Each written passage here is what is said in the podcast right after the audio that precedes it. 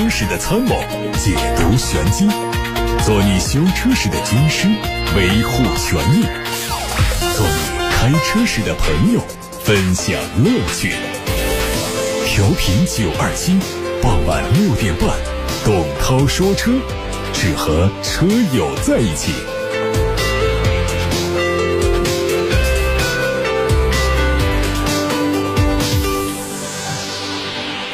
各位好，我是董涛，欢迎在六点半到七点半听董涛说车。欢迎把选车用车的问题，把汽车消费维权的提问和投诉发送到直播间来，八六八六六六六六，楚天交广呼叫中心的热线正在开通，还有董涛说车的微信公众号可以图文留言，关注今天的汽车资讯。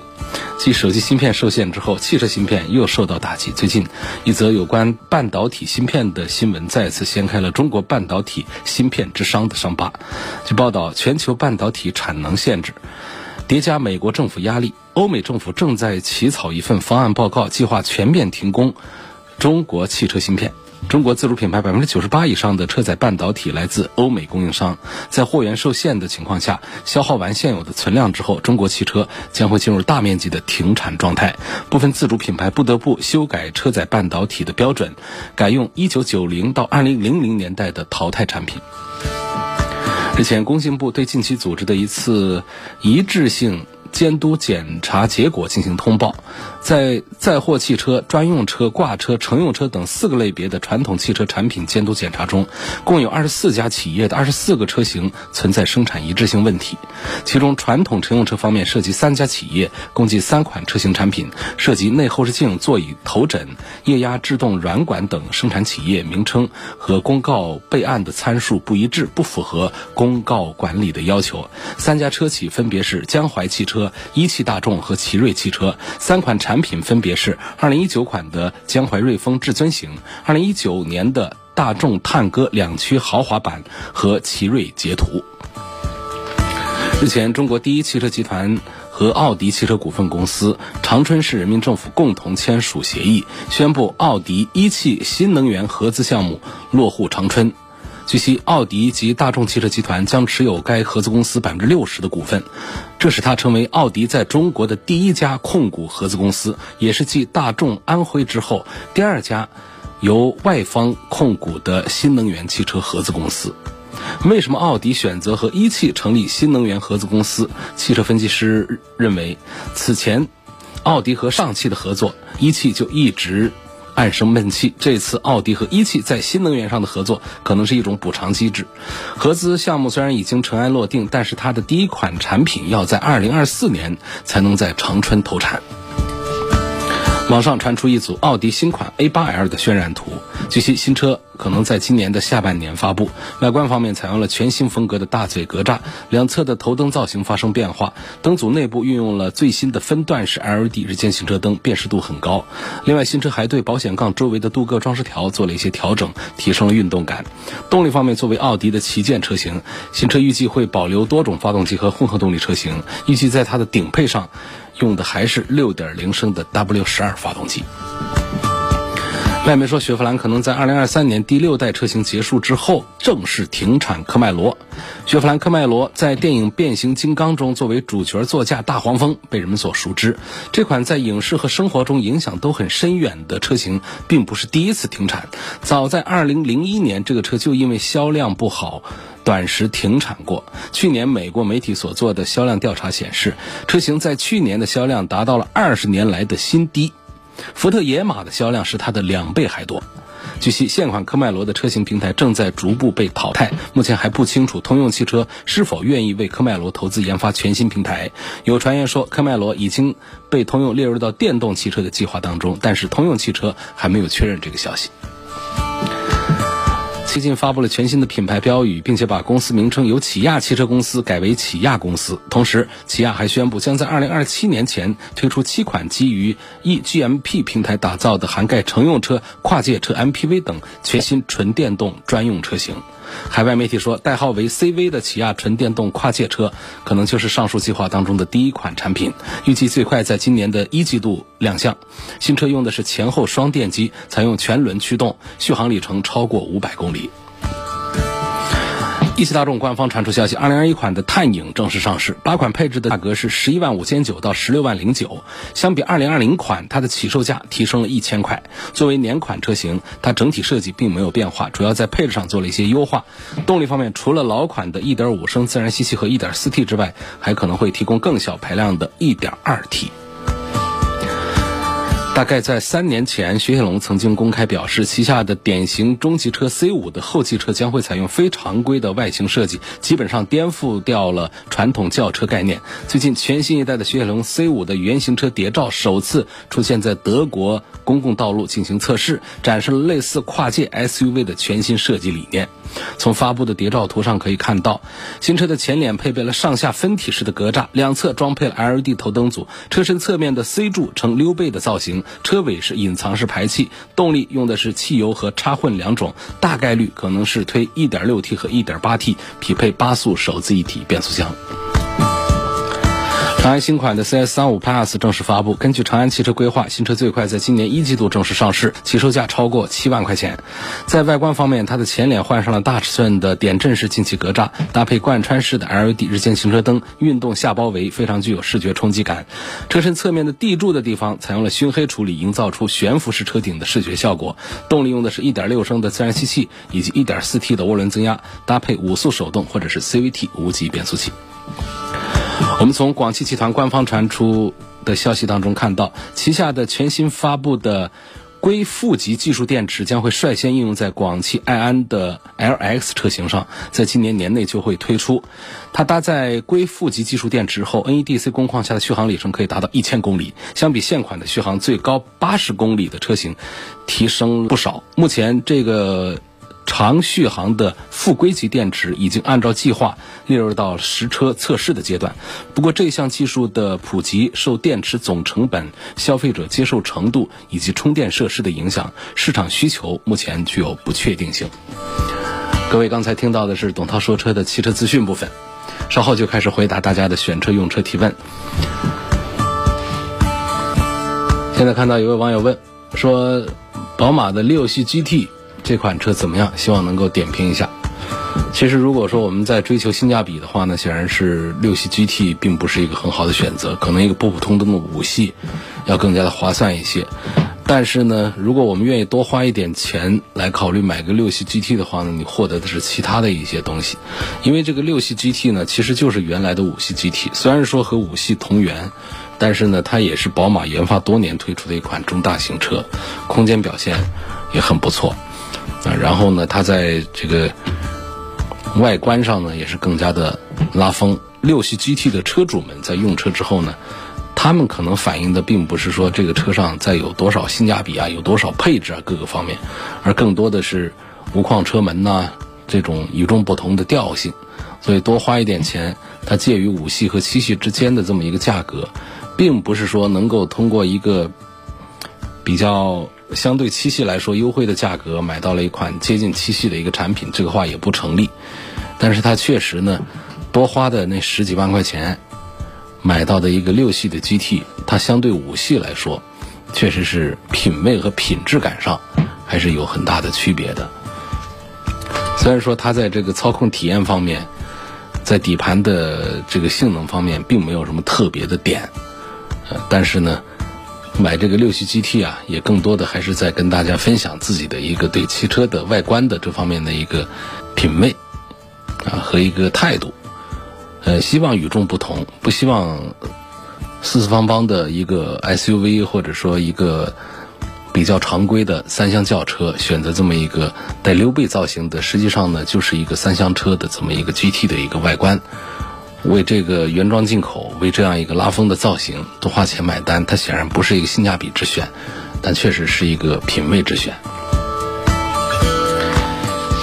下面有个网友问：日产的逍客这个车怎么样？是否值得买？那东风日产的车呢，在日系的三大品牌里面呢，目前还是排在第三位。但它有。轩逸这样的车打头，但是呢，总体上的其他产品合到一块儿的话呢，跟丰田和本田的产品比还是要弱一些的。如果说喜欢逍客这个车的话呢，我倒是建议现在可以买，你这个价格现在也不贵。这关键点在于，在下一代的逍客和奇骏呢，可能都会全面的普及三缸发动机。所以现在的四缸的二点零的发动机配 CVT 的这套动力，虽然说 CVT 的这个稳定性在日产的。系统里面，它的 CVT 的稳定性其实并不是很好，但是现在这样的一个十几万、十五万左右的这么一个价位的一个日产逍客，对于很多呃入门级的第一台车的选择来说，其实也是可以考虑的。但是相对于本田和丰田的产品来说，日产的逍客的推荐指数还是排在第三位，还是要弱一点的。宝马纯电的 i3 是否推荐？这个车就不推荐。因为宝马的这个 i3 呢，是实际上它是一个失败的一个产品。尽管说科学家们或者叫工程师们对于这款车投入很多，包括外观设计各个方面都还是让人印象很深刻，但是这个车确实是太不保值。甚至四十万的新车，在很多特殊的渠道就直接是二十万出头，就是对折了。所以这是很大的一个问题。另外呢，就是本身这个车的具体的性能表现也是很平常。这车呢卖的不便宜，不管怎么打折也得是个二三十万一个车。从它的续航里程啊、空间表现各个方面来讲呢，作为家庭用车，它的性价比表现是并不好的，而且销量奇低，保有量不好，保值率差，销量这么低，这样的宝马的纯电的产品，我觉得还是慎重考虑，不做推荐。下一个问题，干式的双离合变速箱为什么不好？这是一个老生常谈的问题，从。国内的堵车的路况来说，里程数稍大一点的干式双离合变速箱的故障率确实比湿式的要多，所以这就是它不好的原因。还有问机油的假货率到底是多高？这也是一个老话题了。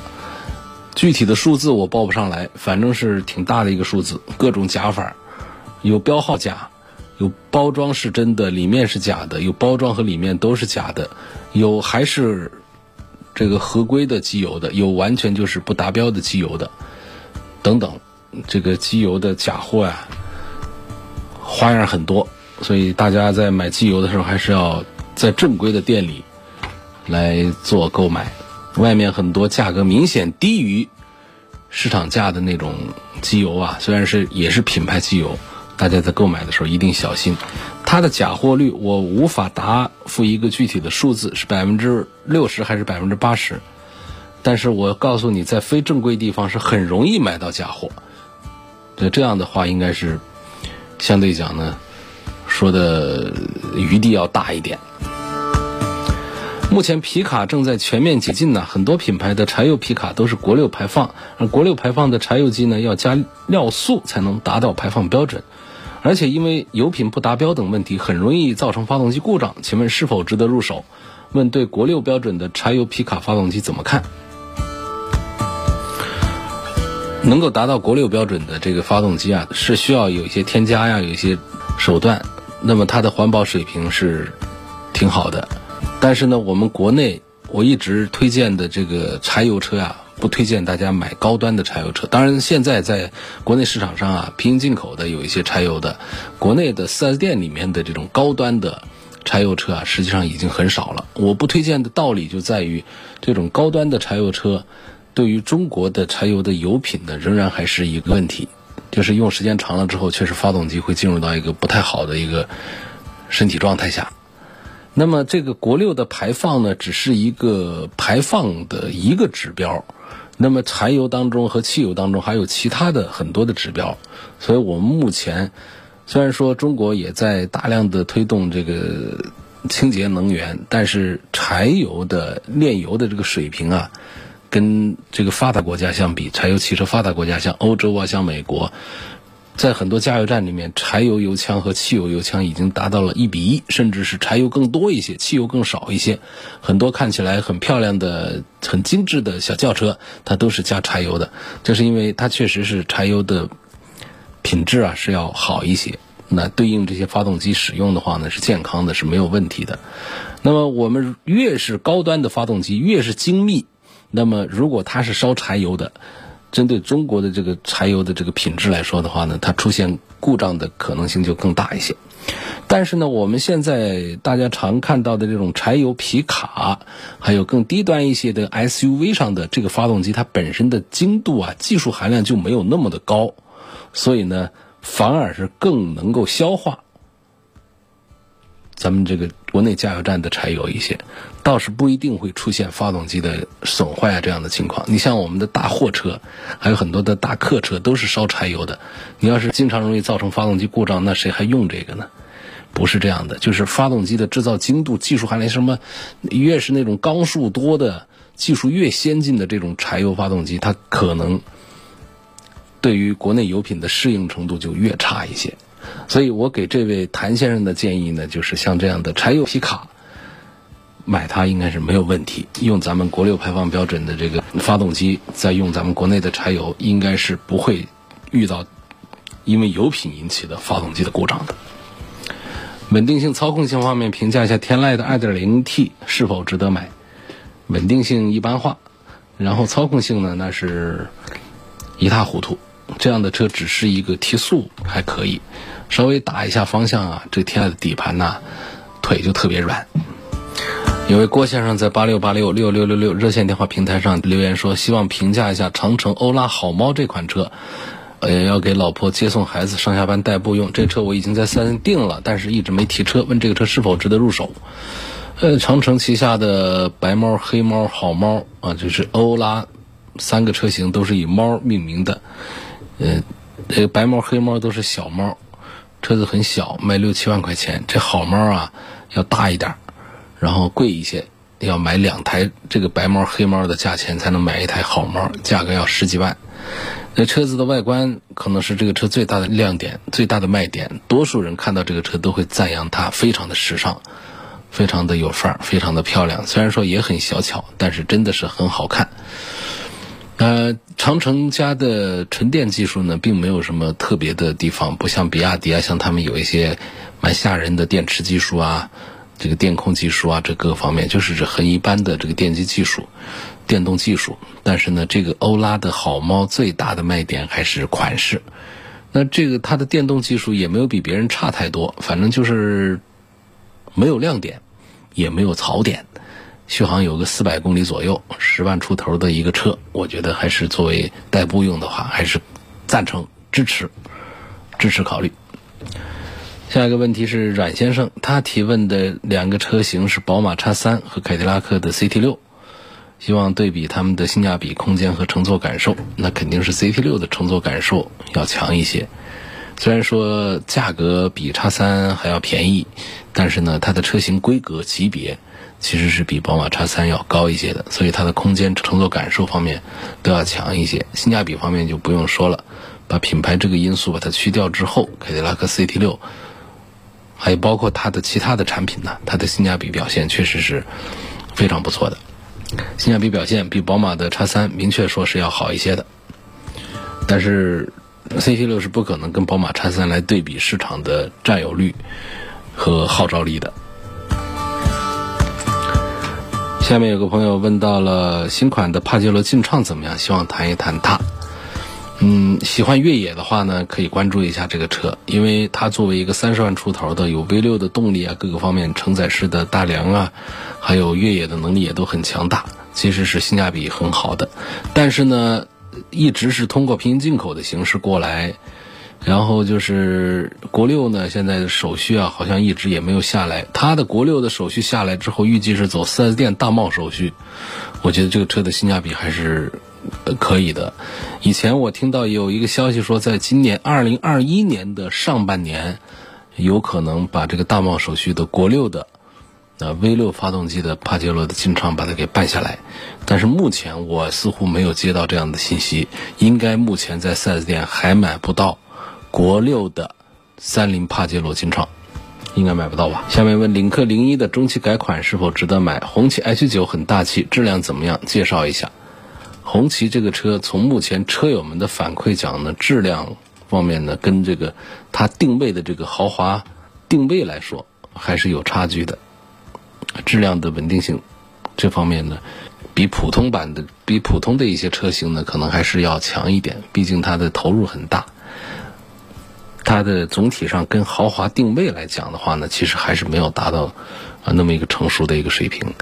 领克的零一的中期改款，这个改动并不大。我觉得从零一到后面的零六，这一步步的走过来了，领克的车呢。其实是还是很有自己的卖点，一个是在年轻人当中的一个品牌的一个潮感，第二个就是整车的这个技术水平，它是对标着奥迪来的，它是来自于沃尔沃的整个的研发团队，包括零部件的供应整个方面来的，所以卖到十几二十万的这么一个领克零一的话呢，我觉得还是挺划算的，我推荐这位朋友可以重点关注一下领克零一。至于这样的中期改款呢，大家都可以忽略，尤其是年度改款可以忽略。所以零一远远还没有到这个要换代的这个时候。从现在的这个表现来看，也还是值得买的一款国产的 SUV。希望能评价一下威兰达，油耗、操控性、空间方面都不错，油耗也不错。空间也不错，但是操控性这都不是什么可说的东西。威兰达，我在上周曾经说过，它可不是汉兰达同级的，它是和荣放差不多的。一个是一汽丰田的，一个是广汽丰田的，这两个厂家生产的，一个是荣放，一个是威兰达，其实产品力方面都是非常接近的。只是呢，如果要买低配的车型的话呢，我还是建议买荣放，要更加的划算，它的安全配置要高一些。如果要买高配的话，呃，威兰达和荣放已经是差不多了，这个区别就不大。网友提问，希望能介绍一下奥迪 A4 的 Allroad 这个车。奥迪的 Allroad，那是喜欢开车、喜欢玩的话呢，都知道它。那奥迪的产品当中呢，实际上很大的卖点仍然还是它的四驱。尽管大家认为它的最好的托森差速器的这个跨跨车四驱呢，已经是只保留在高端产品上，在低端的产品上已经是不做了。但是呢，就现在的我们看到的很多的现实测评来讲的话呢，就算是普通的 Full Motion 这种电控的四驱，仍然在同价位的产品当中表现是比较好的。那么在奥迪的身上的这个 A4 的 Allroad。呃，包括 A 六的这样的一些旅行版上用到的这套四驱的话呢，目前来讲还是这个阵营当中是做的最好的。所以买这个 A 四 Oro 的这样的产品，一定还是一个第一呢，希望自己的这个驾控技术能够有个地方发挥，就自己爱开车，有地方可以用。第二个呢，就是它的车子的这个形式，这么一个旅行车的形式，它的后备箱的空间也好，还有外观的这种与众不同也好。这是很能够表现自己对车的一个独到审美的一款产品，所以不管是对车的这个运动这个领域的追求，还是对外观方面的形式主义的这种追求，奥迪 A 四的欧若的都是一个很不错的选择，我是比较推荐的，也比较看好的。路虎揽胜的3.0的盛世版，四十八伏的轻混，跑了一万公里，朋友缺钱。九十五万卖给我，我买过来是否值得？你这个先不要评估这个车是否值得买，你的第一步呢，先评估一下，就是你这朋友跟你的关系怎么样？你这朋友平时的人品表现各方面都好不好？如果好的话，这车呢你就拿下，这吃亏也不是个事儿。首先说，如果说车的价格贵的话，那么这朋友缺钱，你在帮助他；如果说价格便宜的话呢，是朋友是。看个人情，低价让给你，所以你的风险都是很小的。所以你现在要评估的是你和朋友之间的关系。这车的事儿呢，可以放到后一步啊再来说。因为车虽然说只跑了一万公里，但是呢，说不清楚的东西还是很多的。如果说我们按照这个车没有任何的事故，也没有任何的内部的看不见的内伤故障，一切都按照正常的状态来的话。一个盛世版的，一个二零二零款才跑了一万公里的九十八万的价格是比较划算的啊！如果啊，如果它一切正常的话，这个价格本身是很恰当的，因为它现在这个在揽胜家族里面最便宜的就是这个车了，但这个车的起价呢就在一百二十万了。你现在跑一万公里，基本上如果车况没有问题的话，跟新车是一样的。那么你直接优惠了，包括办手续的这些钱，你优惠了多少？这是很容易算得出来的。我觉得，如果一切正常的话，这个车是值得买的。另外，我还是要重复前面说的那个话，先评估一下你和朋友的关系。朋友缺钱，你要不要支援一下他？这时候他说九十八万，你给他一百万，这个人情还可以记着。今后你可以找出更多的这两万块钱的回报来。我相信，如果是好朋友，应该是可以达到这样的一个效果的。但如果说是没有这样的一些需求，就是他便宜一点卖给你，然后也很信任你，你也很信任他的话，这个价位啊是比较低的，九十八万价格是偏低的啊。预算三十万左右的 SUV 有什么车可以推推荐？太多了，豪华品牌、普通品牌、自主品牌也都有。那三十万左右的 SUV，我没有办法来推选一个最划算的。泡水车保险公司赔不赔？嗯，分几种情况。如果你买了只买了一个三责的话呢，保险公司就是恐怕不会赔。如果说你买了车损的话呢，你可以要求赔，但是呢，发动机。呃，发动机的损坏应该是保险公司不赔的。如果你买了涉水险，那么包括发动机损坏都会赔的。如果泡了之后，你发动机你驾驶员强行启动发动机，导致发动机损坏，那么就算你买了车损险、买了涉水险，保险公司也不会赔你的发动机这个部分，这是最贵的，其他的都好办，那只会赔偿你发动机维修之外的其他维修费用。另外呢，我们自己加装的一些部件，在泡水当中的一些损坏的话呢，保险公司都不管的。嗯，另外还有一些酒驾呀、无证驾驶啊、毒驾呀等等这种情况，保险公司也都是不赔的。所以这是关于汽车泡水之后，保险公司能赔不能赔的一个解答。还有朋友希望能继续介绍一下假机油。我这都介绍好多遍了，反正我只告诉你假机油挺多的，真假难辨。假机油的比重估计比假茅台占比稍微少一点吧。假茅台有多少？假茅台比真茅台还多。发动机烧机油的原因到底是什么？哎呀，这太复杂了。烧机油的原因有一些就是现在我们的这个直喷发动机。设计的时候，它自带的一个天然的缺陷，它提升了燃烧效率，它倒是性能也提升了，可是它烧机油这个毛病啊，它改不好，改不掉。其实过去的很多比较老土的发动机啊，它都还没有什么烧机油的问题，倒是到现在烧机油成了一个就像人得富贵病一样的，好多人说都有这个毛病那个毛病的，就是生活条件好了之后才有的。这烧机油这样的问问题，包括有积碳这样的问题，也就是跟着我们现在的发动机的技术越来越好之后，才开始冒出来的一些毛病。这种呢，大家也大可不必特别的担心啊。但是要看一个程度。你像有个朋友的说的这个程度，我就觉得蛮吓人了啊。我刚才还看到了，现在一会儿又划跑了。凭记忆说吧，凭印象说吧，他大概是说他跑一千公里。机油掉了五格，我的天哪！那个机油尺里面总共几格啊？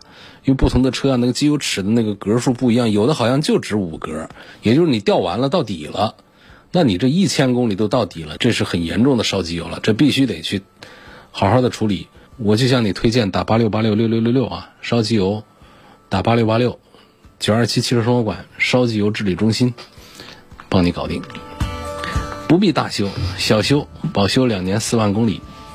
有位网友姓周，他呼吁大家开一下大灯吧。好多开车的他都不开灯。哎呀，这个是有必要在节目里说一下。我们在城市里有路灯的街道下，好像有人觉得我看得见路啊，我不用开灯。错的，晚上开车灯啊有两个作用，一个是照你自己的路，第二个是提示别人你的存在。不管是行人、自行车，还是对向的、同向的其他车辆，你这个大灯开着就是一个很耀眼的一个标志物，是起这个作用的。不要以为说我能看见路，我就可以不开大灯。所以大灯是双向的功能的。提醒大家：第一，夜晚行车，不管街灯多明亮，大灯要打开。第二呢，不要开远光，好多朋友分不清远光近光。我们就不说有些人是恶意的，就开远光，都很觉得我光亮，我欺负别人。这种人有少，我觉得多数朋友开着远光还是误会了，还是不知道，不知道自己是开着远光近光。一般的常见的近远光灯的切换拨杆都是在方向盘底下左手那一根杆儿，抬一下，摁一下，这底下呢就是在切换远光近光，你自己切一次就知道哪一个是近光，哪一个是远光了。